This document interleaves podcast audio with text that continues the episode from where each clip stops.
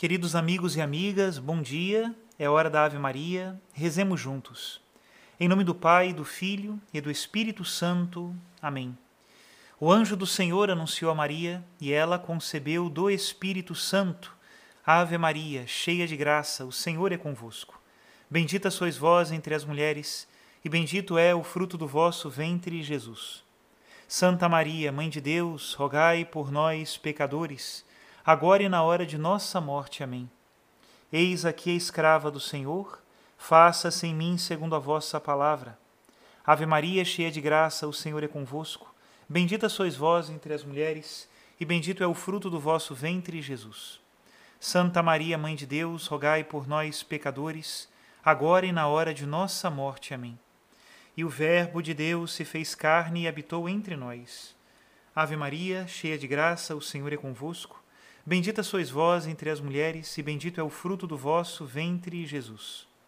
Santa Maria, Mãe de Deus, rogai por nós, pecadores, agora e na hora de nossa morte. Amém. Rogai por nós, ó Santa Mãe de Deus, para que sejamos dignos das promessas de Cristo. Oremos. Infundi, Senhor, em nossas almas a vossa graça. Nós vos suplicamos, para que nós que conhecemos pelo anúncio do anjo, a encarnação de Jesus Cristo, vosso Filho e nosso Senhor, cheguemos por sua paixão e morte de cruz, à glória da ressurreição da carne.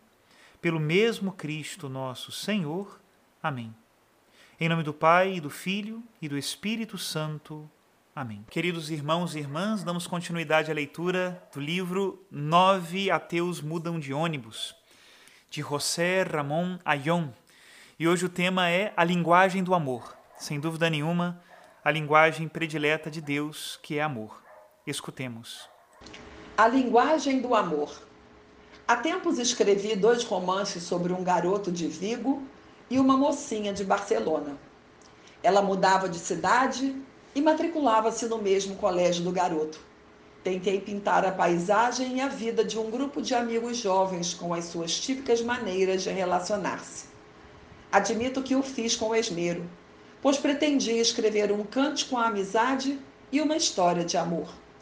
Não tardei a receber cartas e e-mails de leitores, na maioria adolescentes, que se viam refletidos naquelas páginas. Em alguns casos, tão refletidos como num espelho.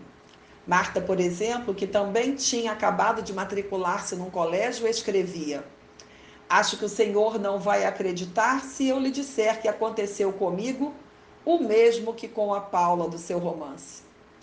Há um rapaz muito especial que não se cansa de lançar-me olhares furtivos durante as aulas. A jovem resumia toda a intensidade do seu sentimento com uma frase mínima e magnífica: Meu Deus, nunca pensei que fosse sentir tanto com tão pouco.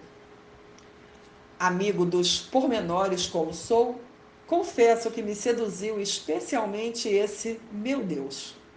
Talvez inconscientemente, essa invocação espontânea dava a chave de tudo que o amor tem de complexo e misterioso.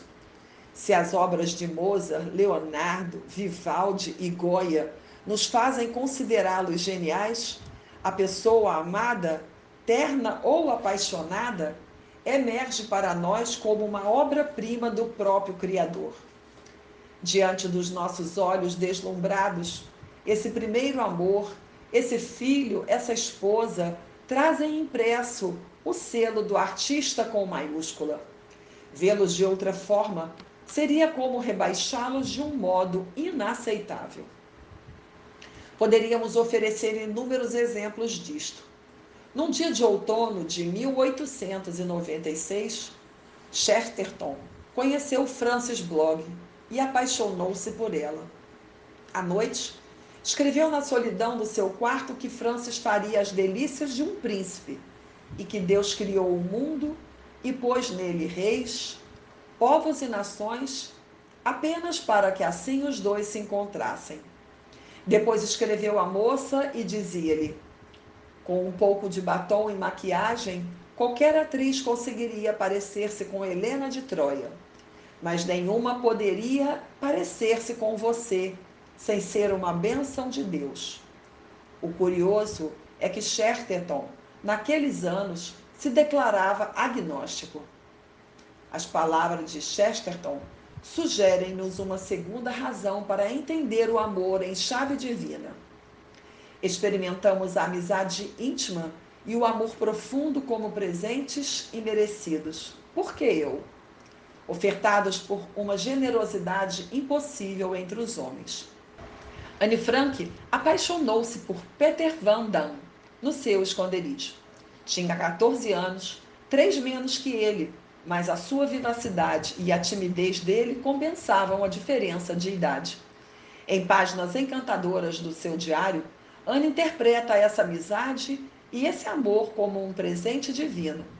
Em 7 de março de 1944, escreve que de noite, ao terminar as minhas orações em agradecimento por todas as coisas boas, queridas e belas, ouço gritos de júbilo dentro de mim porque penso em coisas boas, tais como o nosso refúgio, a minha boa saúde e o meu próprio ser. E penso nas coisas que me são queridas, como Peter. Poderíamos demonstrar de forma indireta essa generosidade divina ao constatarmos que, no nascimento de uma amizade profunda ou de um amor intenso, houve sempre um encontro que poderia não ter acontecido. Bastaria que tivéssemos nascido em outra rua, estudado em outro colégio ou universidade para que não tivéssemos conhecido os nossos melhores amigos, para que não se dessem as casualidades que nos uniram. Embora seja bem possível que não existam casualidades. Chesterton, Marta e Anne Frank estão aí para dizer-nos que casualidade é o nome que damos à providência quando não falamos com propriedade. Neste sentido, C.S. Lewis, no seu célebre ensaio sobre a amizade, suspeita que os nossos melhores amigos nos foram apresentados por um mestre de cerimônias invisível, que procurou valer-se deles para nos revelar a beleza das pessoas, uma beleza que procede dele e a ele nos deve conduzir.